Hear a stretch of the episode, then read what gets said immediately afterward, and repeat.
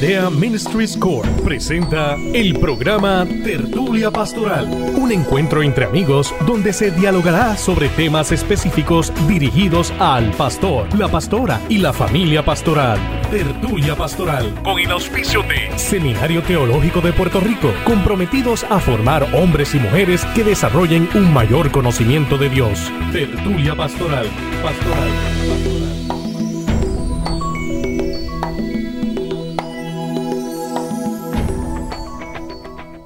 La paz del Señor sea contigo y sea con todos los tuyos.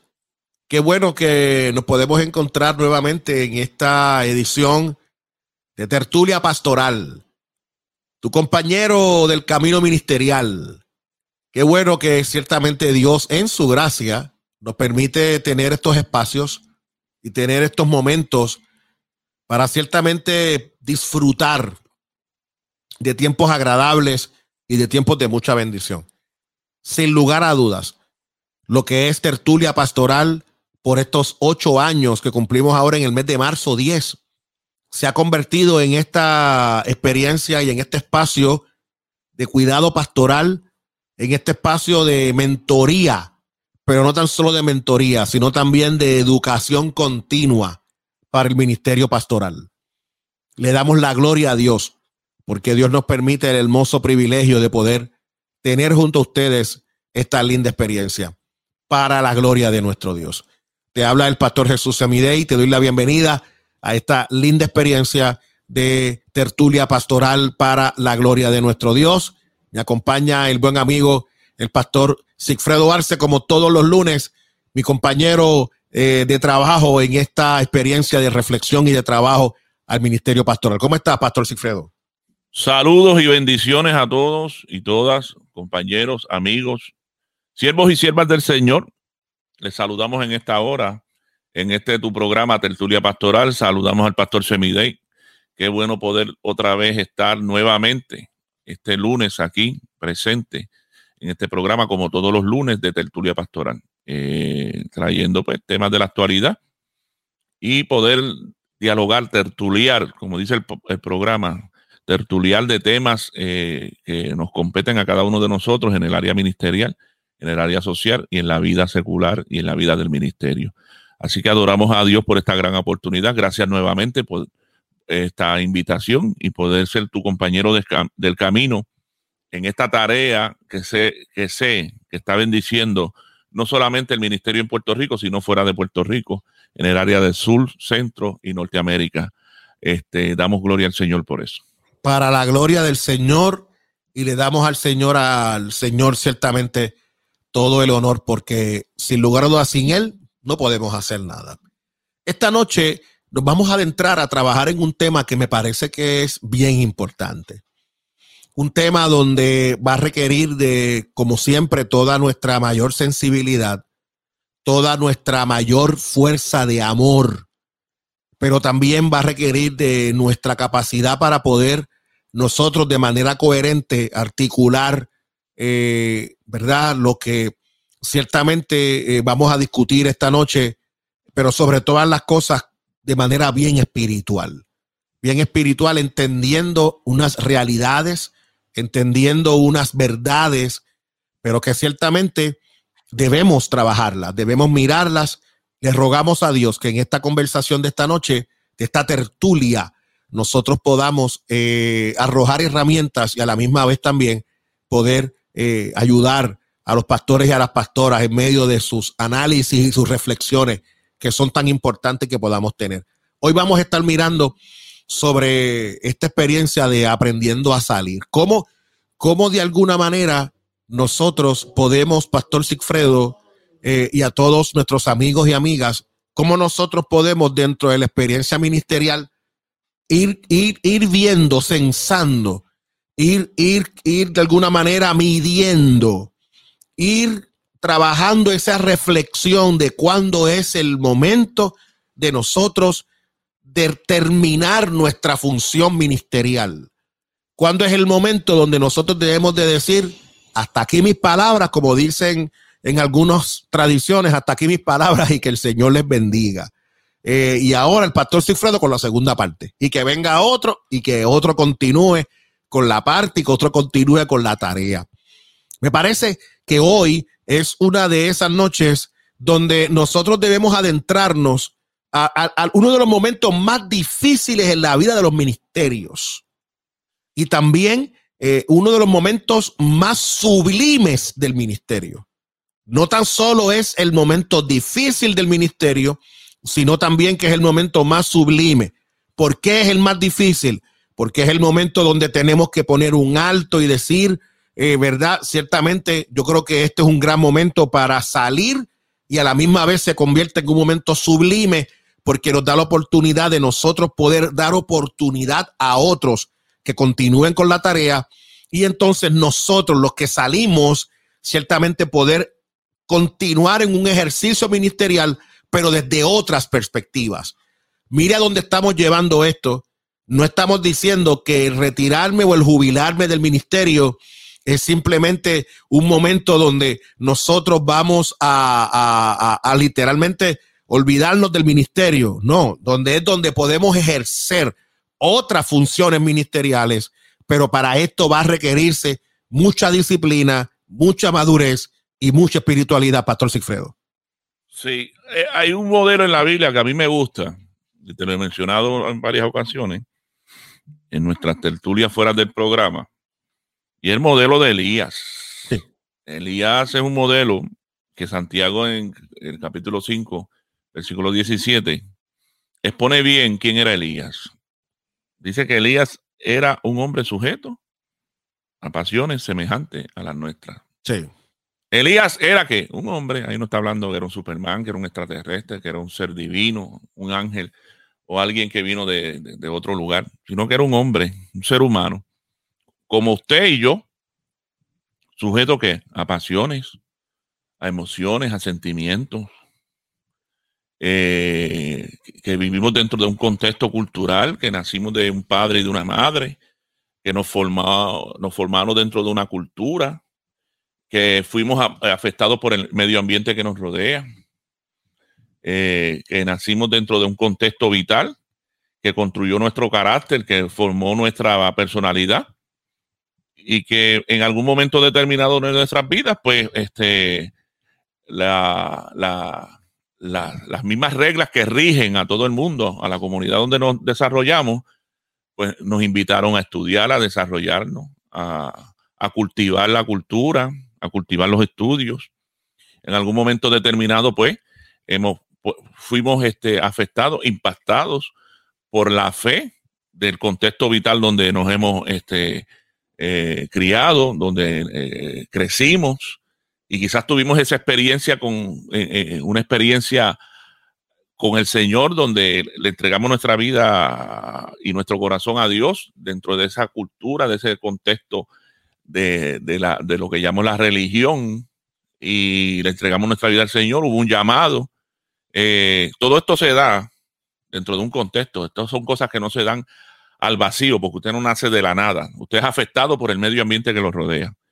Y usted se cría dentro de una cultura, dentro de un contexto vital. Y eso afecta y construye su personalidad. Usted no, no, usted no es una persona que nace del vacío. Por ende, entonces, este, Todas esas cosas afectan su vida y nos afectan a cada uno de nosotros. Elías era un judío, se, eh, crió dentro de, un contexto cultural, dentro donde el monoteísmo, este, la, religión del pueblo de Israel, también fue afectada por el sincretismo religioso, pero que había un monoteísmo que imperaba en los tiempos de estos profetas y fue afectada su, personalidad su, y su llamado. ¿Y qué pasa? Pero era un hombre sujeto a pasiones, ¿verdad? Como cada uno de nosotros. Entonces, esas pasiones, esos sentimientos afectan a cada uno de nosotros. Nosotros hemos sido llamados al ministerio. Como has sido llamado tú, hemos sido llamado yo.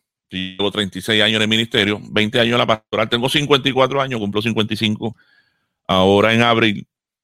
Y pues, esto es un transitar en la vida transitar en la vida. Este, pero el tiempo, el tiempo dentro del el tiempo dentro del contexto cultural donde nos desarrollamos, pues uno tiene que entender que, uno se va gastando que uno tiene, que las, las, fuerzas no van a ser las mismas. Yo no tengo las mismas fuerzas ahora que tenía cuando tenía 25 años. Eso es un hecho.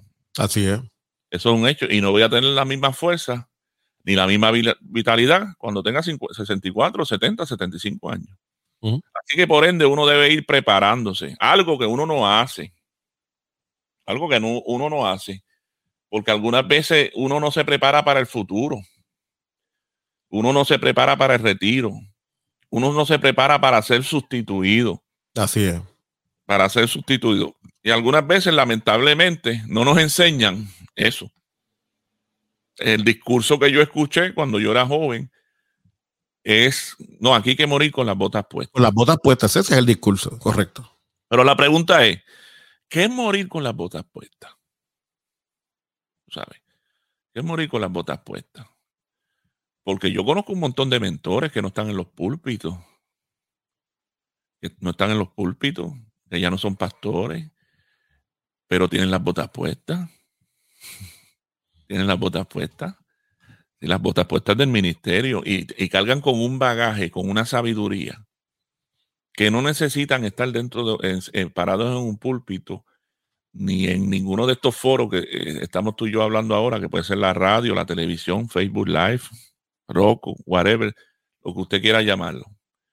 Pero algunas veces el visitar una persona con esta, con un bagaje y con una persona extraordinaria y sentarse en el balcón con él y tener un diálogo o una tertulia de una hora, esa persona puede impactar con su conocimiento, con su experiencia de vida y con el transitar de toda una vida en el ministerio, la vida de uno de una manera significativa.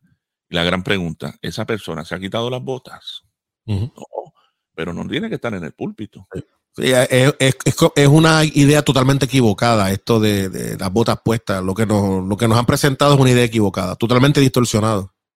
Sí, y entonces cuando tú miras a Elías, estás viendo un personaje que no es cualquier personaje, es un individuo con un ministerio poderoso en una, época importante dentro de la historia del pueblo de Israel que se está combatiendo contra la idolatría.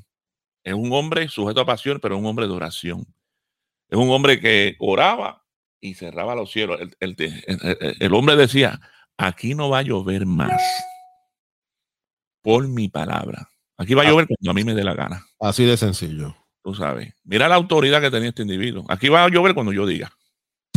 Por mi palabra. Porque yo vivo delante de la presencia del Señor. Y cuando yo diga que va a llover, es que va a llover. Y yo voy a orar ahora y va a descender fuego del cielo. Y descendía fuego del cielo. Viví en la presencia del Señor. Ministerio poderosísimo. poderosísimo. Y, es interesante, pastor, porque quizás Elías, en medio de todos estos milagros que está haciendo, jamás pensó ser sustituido él ni por la cabeza le pasó eso hasta que llegó el momento donde se le dijo, ve y unge a fulano. Pero mientras tanto, de allá hacia atrás, eh, me parece que él pensaba que, que él no iba a ser sustituido y que su ministerio iba a ser un ministerio perenne. Sí. Hay un momento específico en su vida que nos llega a todos, hermanos. Porque el cansancio llega. Entonces, eso Superman, esa, proyección del ministro Superman, que todo lo puede, todo. Mire, el único que aquí es todopoderoso es Dios. Aquí el único omnipotente es el Señor. Y aquí el único que está en todos los lugares, Dios. Usted no puede estar en todos los lugares árabes. Dios sí, pero usted no. Y aquí el único que todo lo puede es el Señor. Llegó un momento en la vida de Elías que le llegó el cansancio. Y que llegó un momento del burnout. Y que cayó una depresión severa. Elías decidió morirse. Y le dice al Señor, quítame la vida.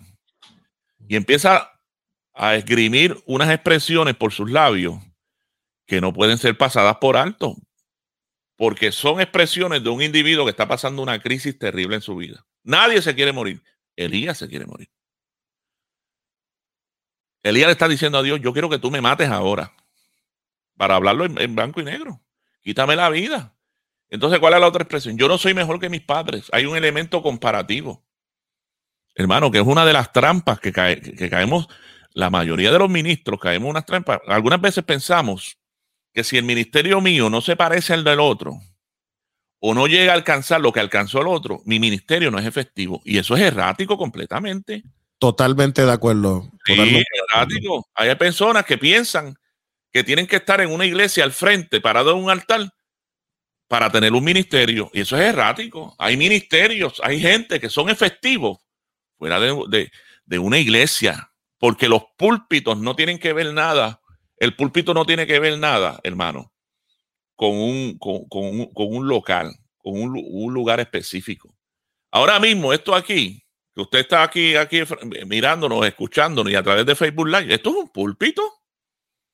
Esto se ha constituido un púlpito aquí, esto es tertulia pastoral, porque estamos que dentro de este púlpito estamos hablando la palabra del Señor y hablando de la Biblia y de, de lo que es la palabra de Dios.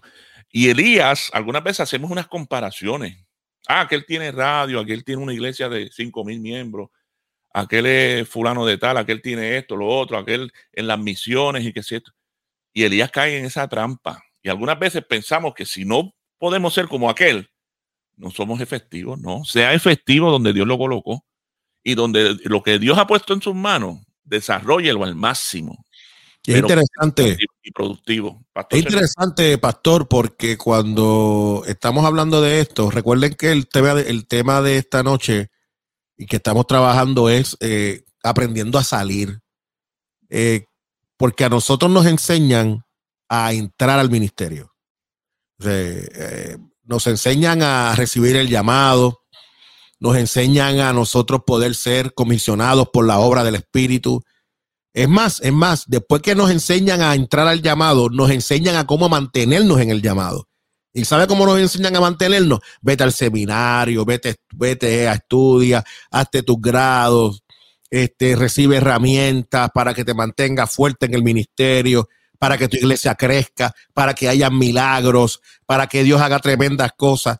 Pero dentro de toda la experiencia del ministerio, no nos enseñan a cómo nosotros debemos salir del ministerio aquí hay unos tiempos, hay unas experiencias, hay unos indicadores que nos presentan a nosotros que son los momentos que hay que repensar, hay que evaluar si mi instancia dentro de lo que yo estoy haciendo se terminó, se acabó.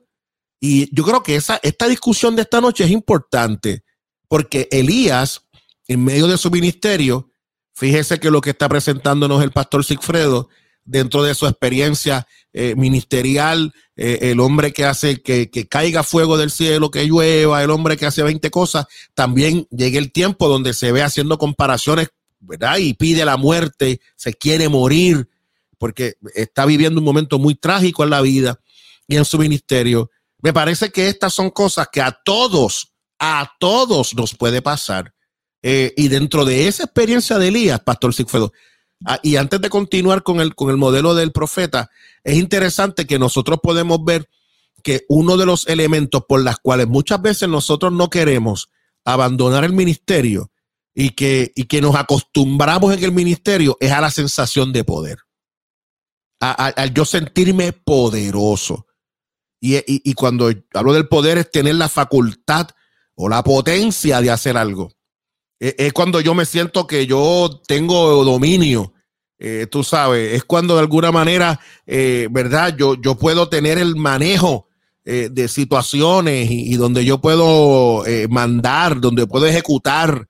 Es, la capacidad de imponer la propia voluntad sobre otros. Y es interesante que cuando nosotros dentro de los ministerios, Pastor Sigfredo, muchas veces sentimos la necesidad de sentirnos mandando, de, sentirnos que estamos en el poder. Y a mí me parece, y, viendo la figura de Elías, yo creo que Elías estaba también un poco embriagado de poder. Eh, y, y, no sé si tú estás concurrente conmigo, pero yo veo al profeta que es un profeta que se acostumbró al poder y cuando llega la crisis no la sabe manejar. No sabe manejar porque nunca se preparó para manejar las crisis de la vida, porque pensaba lo que nos han enseñado a ti y a mí, que uno tiene que ir de gloria en gloria, de poder en poder. Uno como la luz de la aurora, que va creciendo y va, tú sabes, floreciendo todo el tiempo y uno está todo el tiempo, tú sabes, en esa, en esa gloria y en esa gloria y no nos enseñan a cómo manejar nuestras experiencias de crisis en la vida, pastor. Sí. Mira, hay una expresión que lo dice Elías, bien, bien, y en esta trampa hemos caído muchos de nosotros. Señor, mi celo no ha transformado la realidad. He sentido un vivo celo por, lo tuyo, pero ese percato dice, mi celo, sabes, no ha cambiado la realidad. Eh, yo pensé que yo era, tú sabes, imprescindible. Así es. Tú sabes, yo con mi... Briagado de poder. Briagado, era imprescindible. Mire todo lo que yo he logrado tan joven. Tengo una, super, una mega iglesia, tengo radio, tengo televisión, tengo ministerio eh, eh, efectivo fuera de, del territorio donde yo me he desarrollado, en Sudamérica, tengo Centroamérica, nuestro programa se oye aquí y allá, este, la gente se está salvando, aquello, lo otro. Pero vemos, Elías está diciendo, mira, con todo lo, el fuego que yo, en el enfrentamiento a los profetas de Baal y de Acera, 850, le metí mano, descendió fuego del cielo. No llovió aquí en tres años y medio por mi palabra, porque yo soy Elías. Y mira, vinieron a, gestarme y yo oré y descendió y cogió los 50 tipos esos del ejército, lo, lo hizo pedazo. Aquí la gente me respeta, porque saben que Dios me oye y cuando yo oro, este Dios me escucha. Pero que se percató que su celo no cambió la realidad. Yo creía que todo este despliegue de poder y espectacularidad que me permite ver y realizar, todo el mundo iba a caer de rodillas. Yo pensé que yo me iba a quedar con el mundo porque yo tengo un ministerio radial. Yo pensé que yo me iba a quedar con el mundo porque yo tengo, eh, cuando yo doy campaña, se llenan los estadios. Yo pensé que yo me iba a quedar con el mundo porque yo tengo un programa de radio, que de televisión que todo el mundo me ve y olvídate, llego aquí, allá y los comentarios, esos son 10 mil, 15 mil likes, esto, lo otro. Pero el mundo sigue para arriba. Yo pensé que los falsos profetas se iban a convertir a, a y se iban a arrepentir de su pecado, pero no. Elías se percató que no, que la idolatría continuó. Continuaba. Eso ha pasado. Mi celo por ti no ha transformado Así es. la realidad. Y esa es la gran trampa que caemos. Así es. Que pensamos que en nuestro ministerio, dentro de nuestro contexto y de nuestro llamado, y yo lo voy a hablar bien claro aquí hoy, es que Cristo va a venir. Y yo voy, y yo voy a ser transformado, yo no voy a ver muerte, porque dentro de mi, de mi generación es que el Señor va a aparecer. Y eso ha sido, eso lo hemos visto cada uno de nosotros. Y no podemos entender que tristemente en el siglo XX eso pasó y en el siglo XXI también va a pasar. Porque nadie sabe ni el día de la hora. Y por más que usted tenga programas de radio, hermano, televisión, usted tenga una capacidad de oratoria tremenda y Dios lo use con los dones y se llenen los estadios y Dios lo use de manera extraordinaria, hermano esto, esto es el negocio de Dios. Y si usted está o no está, esto va a continuar. Y Dios va a tener gente que va a seguir haciendo el trabajo, aunque usted no esté. A pesar de nosotros. A pesar de nosotros, hay gente que va a hacer el trabajo. Y le tengo malas noticias. Lo va a hacer mejor que nosotros. Hay gente que piensan que si se van de la iglesia, la iglesia no va a funcionar si ellos no están. Pues mire, le tengo malas noticias. La, iglesia tiene continuidad y va a venir gente que lo va a hacer mejor que usted. Llevamos, llevamos 20 siglos con ese testimonio de que todos los que pensaron que iba a pasar eso se murieron y hoy estamos aquí eh, dando testimonio de que siempre alguien va a venir y lo va a hacer mejor. Sí, lo va a siempre. Sí, nos guste o no nos guste. Este, y esa es una de las grandes trampas que caemos nosotros. Yo soy usted no es imprescindible. usted no es imprescindible. Mira, Elías, lo que le está diciendo a Dios. Por más que yo me fajé, por más que yo me levanté, por más que yo amanecí temprano, me levanté, le metí mano a esto, me esforcé, me gasté, me gasté, porque es que me gasté, yo me gasté. Mire, uh todo lo que usted quiera. Pero al final del día, al final del día se va a poder percatar de que usted no es imprescindible. que, y hay más. Yo le dice a Elías, cuando él le dice, yo solo he quedado, hay gente que piensa que está solo. No, porque yo me estoy enfrentando solo a la situación. Yo soy la única voz profética aquí. Yo soy el único que está diciendo, no, Dios le dice a Elías, hay siete mil rodillas que no se han doblado a Baal. Ah, que tú no las conozcas, que tú no te has dado por enterado, que su ministerio no se parece al tuyo, pero hay gente que están, están siendo tan efectivos como él eres tú.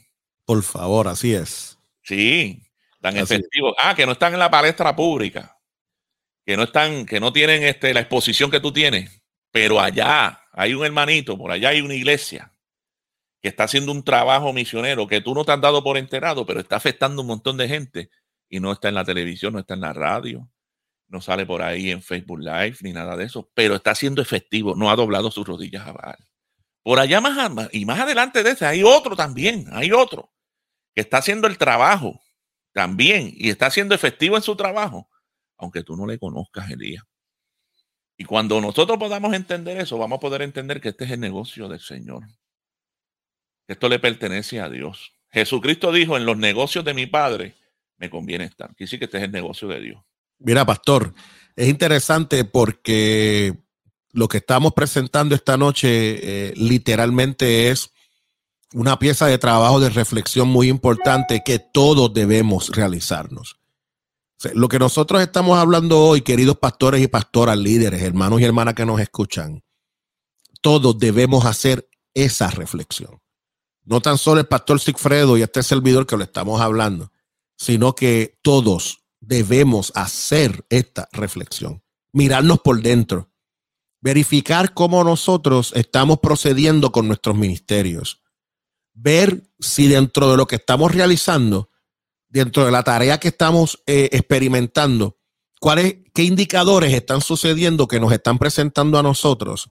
Que ciertamente es tiempo de, decir, eh, yo creo que ya es un momento bueno para yo darle un espacio a que vengan otros y continúen con la jornada.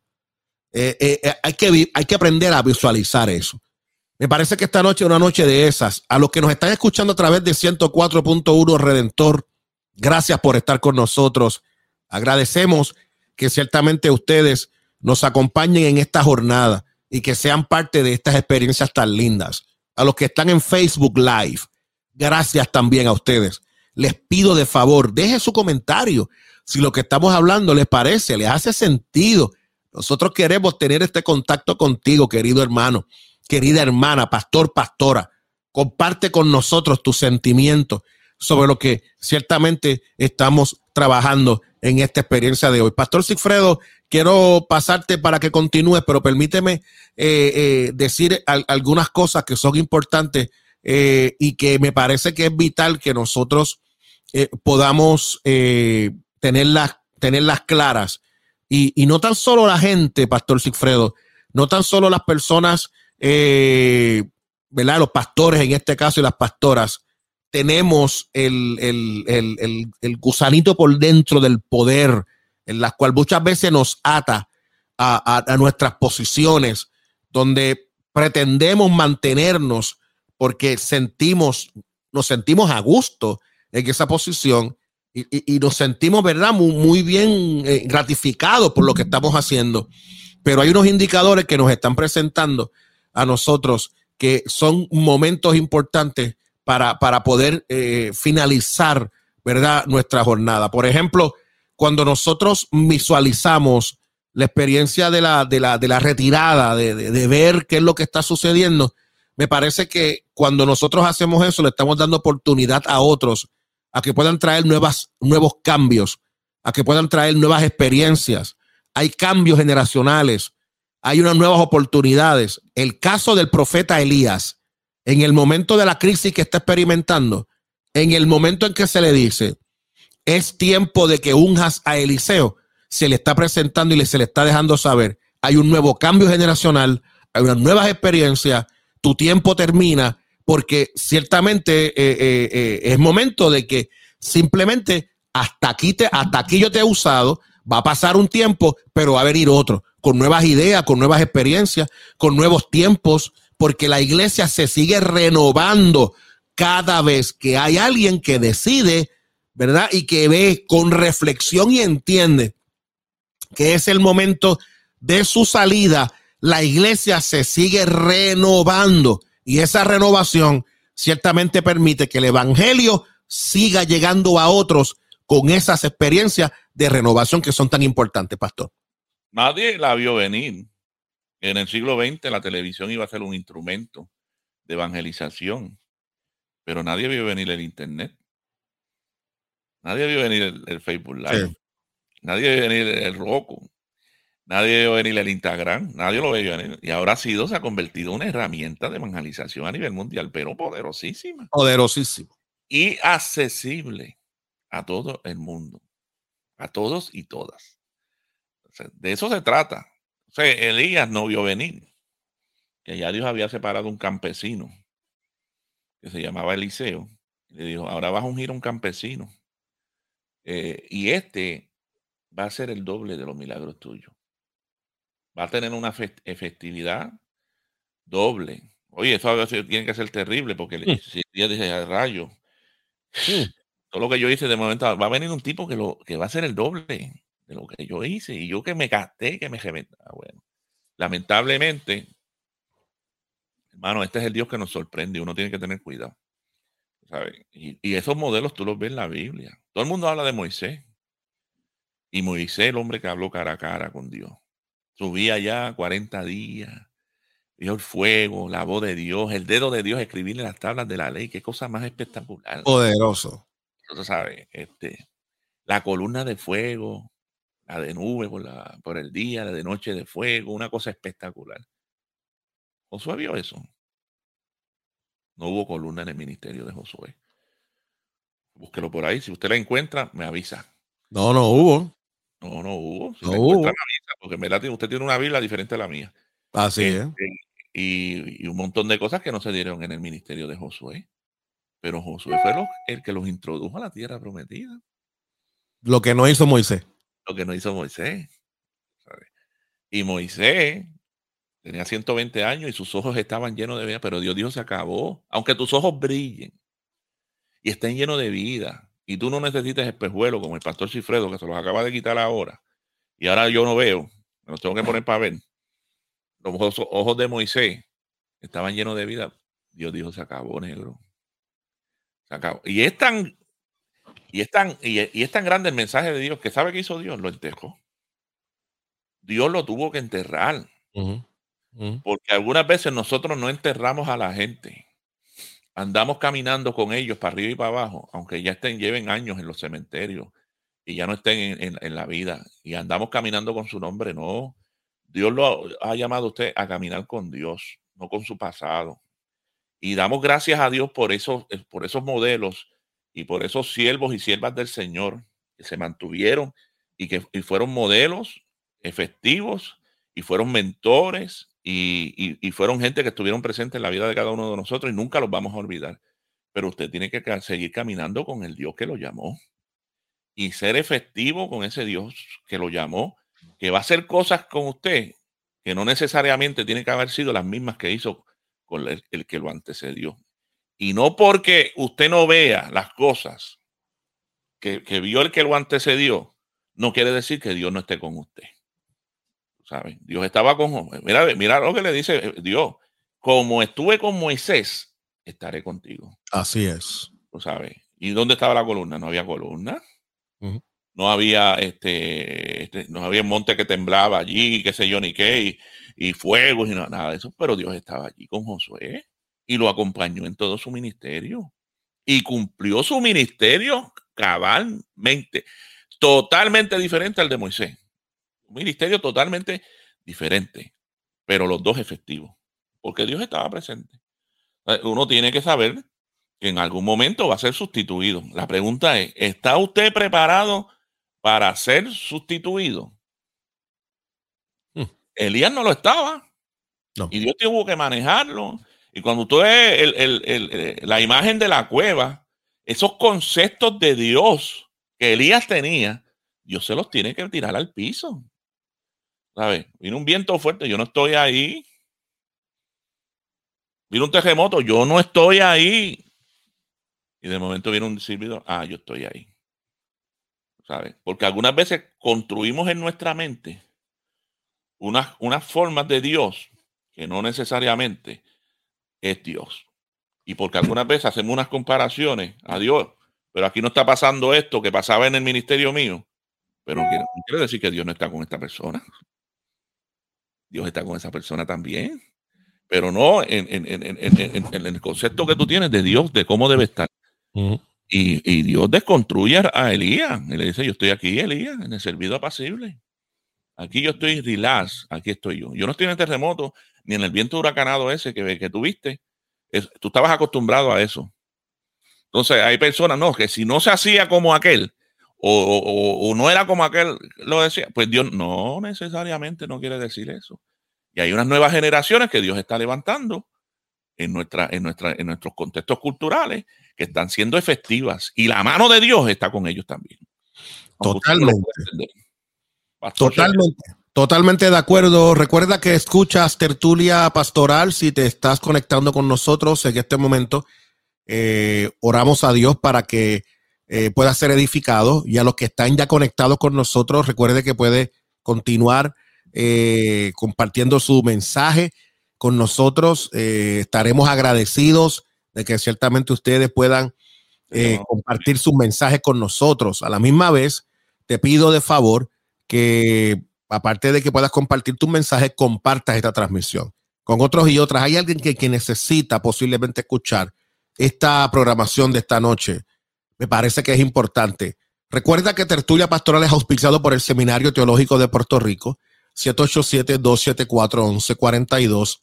787-274-1142. El Seminario Teológico de Puerto Rico está listo para servirte Recordándote que ahora en este mes de marzo tenemos un gran evento con el doctor Samuel Pagán, donde todos los sábados de marzo, todos los sábados de marzo, de 9 de la mañana a 10 de la mañana, por una hora, estaremos tomando un curso con el pastor Samuel Pagán, que el tema, el tema del curso es el Jesús crucificado y, el Cristo resucitado. Eh, este va a ser una tremenda experiencia en la cual ciertamente te estamos invitando para que tú seas parte de este gran evento. Esto es un evento impresionante que ciertamente ha preparado el Seminario Teológico de Puerto Rico. El tema, debo decir de manera correcta, el tema es la crucifixión de Jesús y la resurrección de Cristo. La crucifixión de Jesús y la resurrección de Cristo, sábado 6, 13, 20 y 27 del mes de marzo. Eh, esto es un curso que se va a dar por Zoom, nuevamente con el doctor Samuel Pagán, y habrá un certificado de participación por el Centro de Estudios Bíblicos de Jerusalén. Tú quieres ser parte de esta experiencia, te invito para que te comuniques al 787-274-1142 o escribe en la página del Seminario Teológico de Puerto Rico por inbox, déjale saber, yo quiero ser parte de esta experiencia. Puedes hacer tu auspicio o tu pago, lo puedes hacer, son 20 dólares todo el mes 20 dólares todo un mes. Imagínense usted, con el doctor Samuel Pagán, tomando estos cursos de 9 de la mañana a 10 de la mañana por una hora. Óigame, esto es, un, esto es una bendición, esto es para bendecir al pueblo. Te estamos invitando para que seas parte de esta experiencia. 274-1142. Comunícate. Al final de la actividad, al final, vas a estar recibiendo un certificado de participación por el Centro de Estudios Bíblicos de Jerusalén. Así que lo vas a tener, es tuyo. Y para la gloria del Señor, te invito para que seas parte de esta linda experiencia.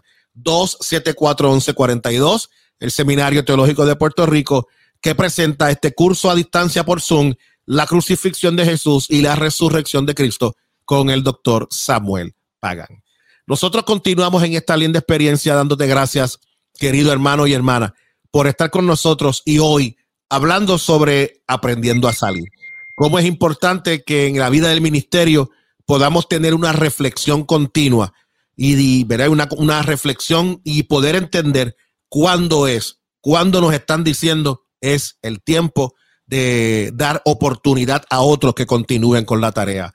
Mira, Pastor Sigfredo, para que continúes y continuemos en esta linda experiencia de hoy, hay otra razón importante.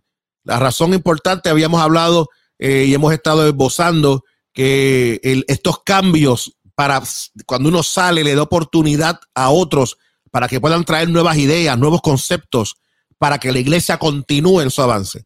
También está porque simplemente el tiempo se acabó, eh, donde, donde hemos estado en esa posición, llevamos demasiado de muchos años, demasiado de mucho tiempo, y se requiere entender que se, se requiere una renovación en la posición donde estoy. Se renueve, se renueve esta experiencia, porque nosotros necesitamos ser renovados. Necesitamos que otros puedan continuar. También hay otra experiencia y es el caso de Jonás, donde ciertamente el tiempo se terminó y no hemos querido aprender y entender que nuestro tiempo ya finalizó y cuando nuestro tiempo finaliza, hay muchas tempestades que se levantan. Ese es el caso de Jonás. La tempestad le estaba diciendo a Jonás, estás donde no debes estar. Estás haciendo lo que no es lo correcto. Simplemente Jonás entendió que la tempestad terminaba cuando lo tiraron del barco. Es decir, cuando, cuando muchas veces terminamos nuestras posiciones, luego de ese tiempo de finalizar, la tormenta baja.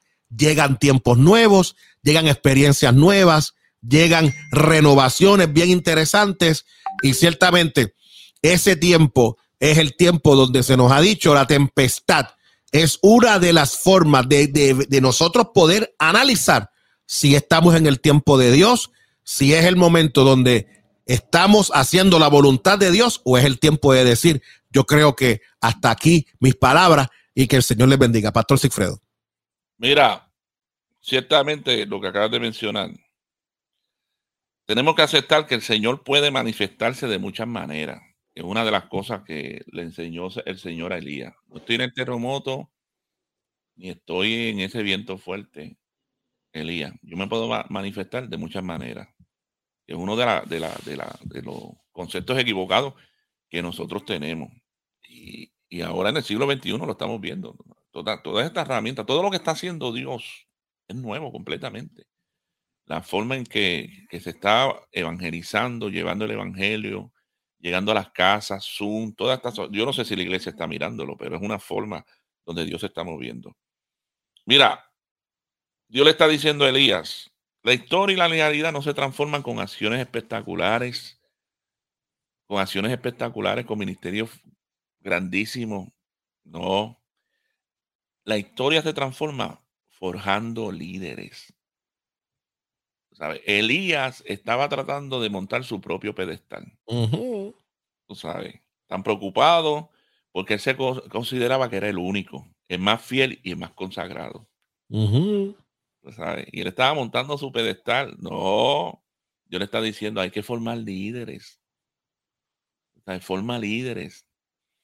¿Sabes? Deja de estar formando, eh, tú no vas a ser eterno.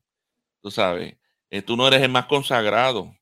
Estás tan ansioso de que te use para hacer un despliegue de gloria y de espectacular, pero yo no cambio la historia así, Elías.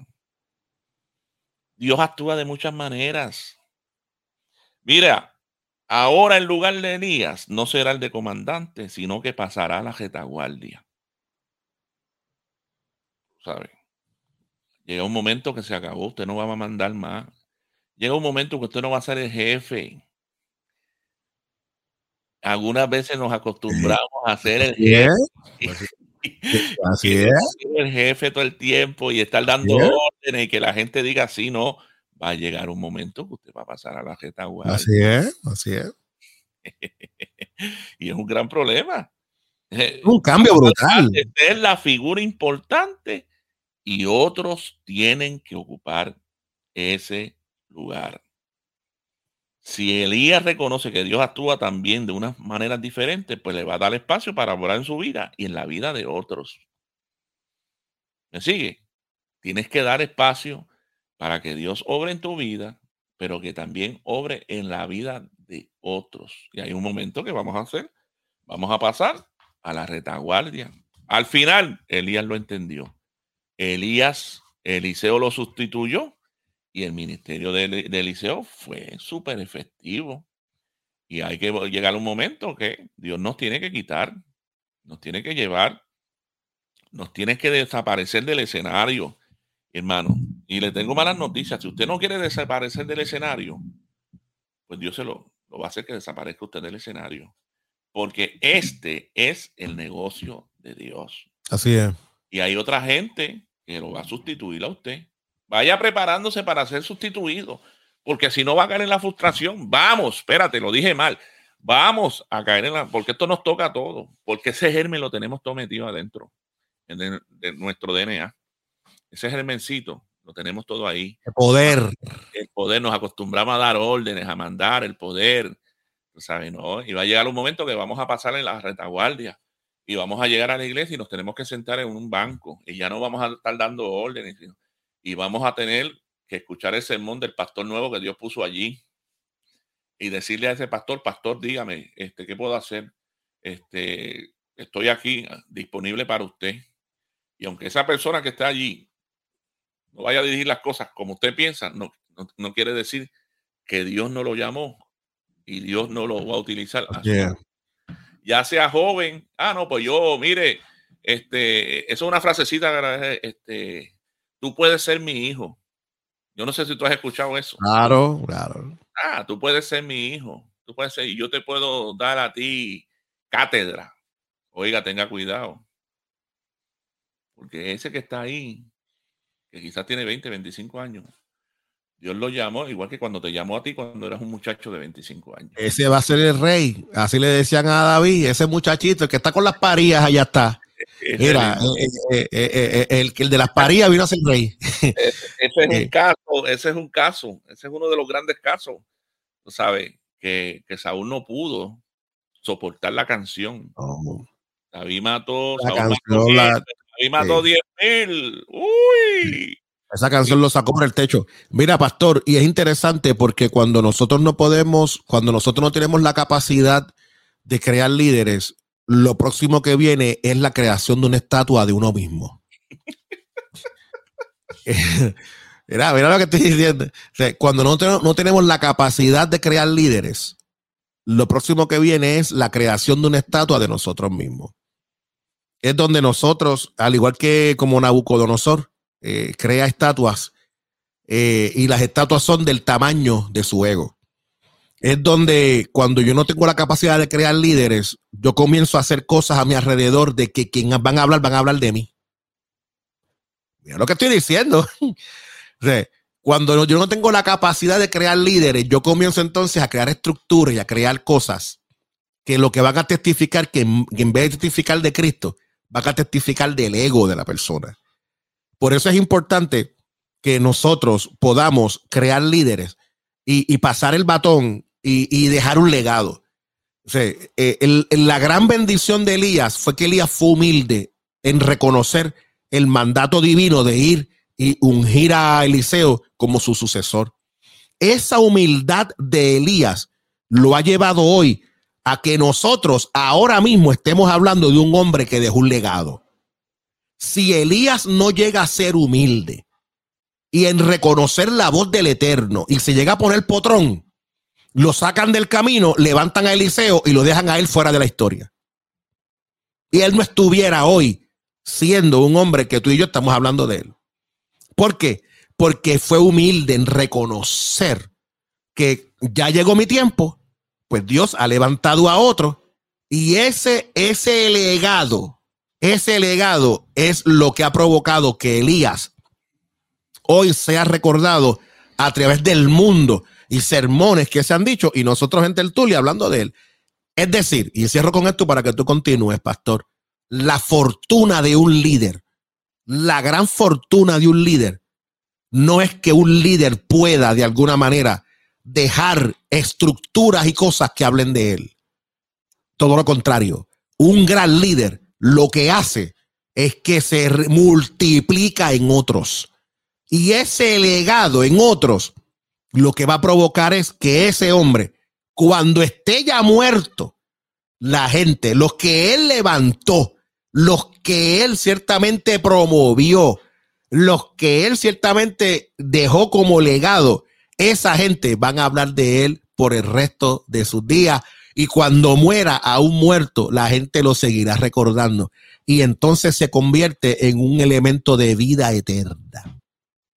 Pasarán generaciones de gente que hablará de uno o de una que simplemente abrieron camino, no se amarraron a su posición y ciertamente dieron espacio a que otros vinieran y trabajaran y ese legado es un legado que hablará de ellos por muchas generaciones. Pastor Sigfredo. Mira, eso que acabas de decir, bien importante. Hay un líder en la Biblia, Juan el Bautista. Que mucha gente piensa que el ministerio de Juan el Bautista no era un ministerio poderoso. Erróneamente equivocado. Tenía seguidores, era un ministerio poderoso. Poderoso, hermano. Un ministerio poderosísimo los seguidores de Juan el Bautista. Saben que Juan el Bautista era el, más grande que había. Sí, señor. El ministerio afecta hasta el libro de los hechos, por allá abajo. Y después de eso se puede hacer un estudio. Hasta el mismo este orador, ¿cómo se llamaba? Este eh, Apolo era que se llamaba. Eh, estaba Pablo, Pablo y Pablo y Apolos, que era un Apolo, ese Apolo de, de, los discípulos de Juan el Bautista. Los discípulos de Juan el Bautista. Después tengo un estudio de eso, por ahí algún día lo diré. Este, eh, ¿y qué, qué hace Juan el Bautista? Yo lo bautizo en agua. Pero viene uno detrás de mí. Detrás de mí. Que es más grande que yo. Que yo no soy digno de amarrar la sandalia de su zapato. Este los va a bautizar en fuego. Bautista está diciendo, está hablando un hombre, conviene que yo mengüe. Lo que tú acabas de mencionar. Conviene que yo mengüe para que él crezca.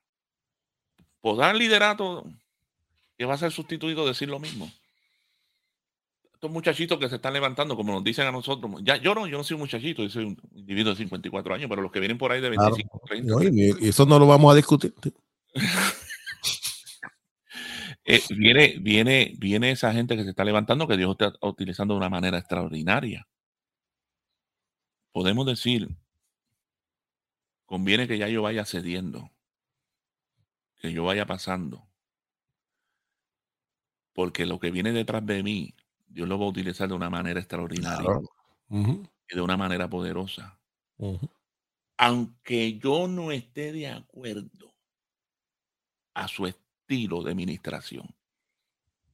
Porque Juan Preso manda a preguntar, ¿eres tú el que ha de venir o tenemos que esperar a otro? Le mandó eso a preguntar con sus discípulos. Y Cristo le dijo, dile a Juan que los ciegos ven, los sordos oyen y este evangelio es predicado a los pobres. Así que se esté tranquilo. Y nosotros tenemos que estarnos tranquilos. Aunque esas generaciones que se están levantando ahora no se parezcan y no tengan los mismos estilos que nosotros, no quiere decir que Dios no los vaya a utilizar de una manera poderosa y el Evangelio no se vaya a llevar a cabo. Yo lo cierro con esto.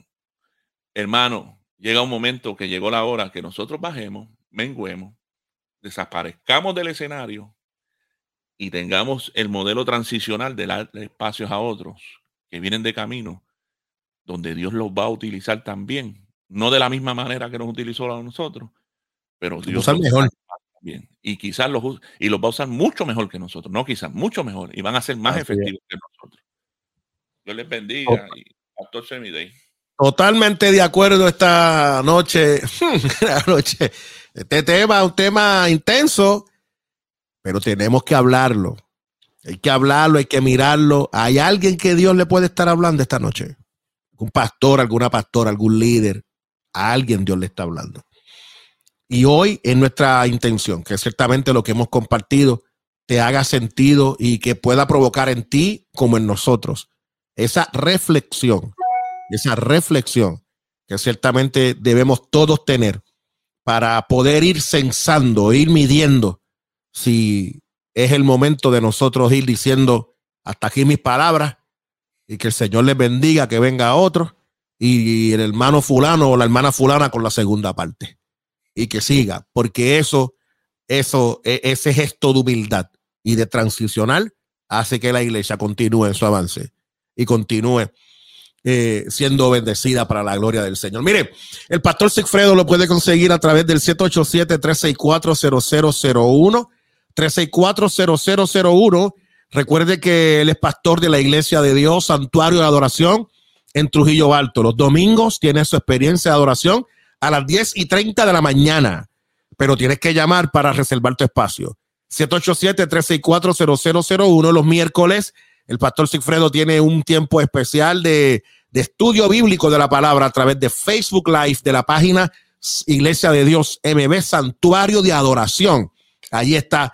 Usted se puede conectar con ellos y puede ser parte de esta linda experiencia. Vaya, dele like a su página y usted puede conectarse cada vez que haya un live, que el pastor haga un live o la iglesia tenga un live, usted va a recibir una notificación dejándole saber que la iglesia Santuario de Adoración está llevando una expresión poderosa para la gloria de nuestro Señor. Así que nosotros ya nos vamos en la paz del Señor. Pastor Cifredo y hermanos y hermanas, ¿te gustó la música? Me gusta la música. Así que ya nosotros nos vamos en la paz del Señor. Te pido que ciertamente tengas una excelente semana para la gloria del Señor. Pastor Cifredo, nos vemos el lunes en dónde? Tertulia pastoral. Así es, así que nos vemos. Que la paz del Señor sea contigo y sea con todos los tuyos. Bye bye. Hasta aquí, tertulia pastoral, presentado por Idea Ministries Core, con el auspicio de Seminario Teológico de Puerto Rico, comprometidos a formar hombres y mujeres que desarrollen un mayor conocimiento de Dios.